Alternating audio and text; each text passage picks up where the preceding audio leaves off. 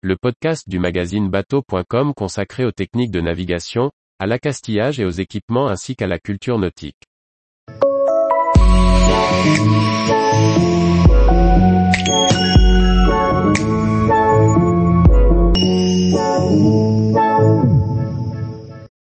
Abécédaire de la route du Rhum vu par le journaliste Philippe Joubin.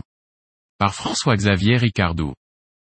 Ne vous laissez pas prendre, la légende de la route du Rhum, avec Florence Artaud en couverture n'est pas un ouvrage sur cette navigatrice de talent.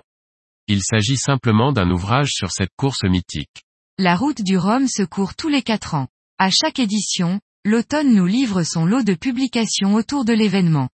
Difficile pour un rédacteur de se différencier, alors que presque tout a déjà été écrit sur les éditions précédentes.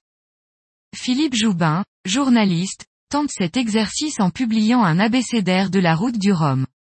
Pompeusement intitulé, La légende de la route du Rhum, et avec une photo de Florence Artaud en couverture, on pourrait croire trouver ici un livre sur la navigatrice.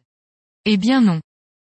De A comme Alizé à V comme VPLP, le lecteur va pouvoir se promener dans tout ce qui a fait grandir l'aura de cette course au large. Les textes sur chacun des thèmes sont accessibles à tous, la vulgarisation est visiblement volontaire. Ainsi, le lecteur, même débutant pourra s'y retrouver. Pour autant, ne pas écrire dans le sens chronologique pourra perturber les moins connaisseurs.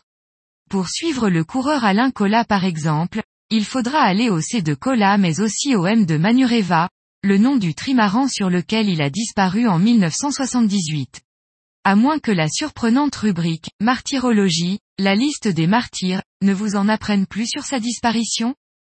La lecture de ce livre déboussole un peu. Même à bien chercher, on n'y retrouve pas bien ces petits. Reste donc à lire au hasard des pages, sans but précis, pour se remémorer un épisode ou pour savoir que la vitesse des voiliers s'exprime en nœuds, soit 1,852 km heure. Editions Albin Michel. 20,1 par 27,7 cm. 288 pages. 39 euros. Tous les jours, retrouvez l'actualité nautique sur le site bateau.com. Et n'oubliez pas de laisser 5 étoiles sur votre logiciel de podcast.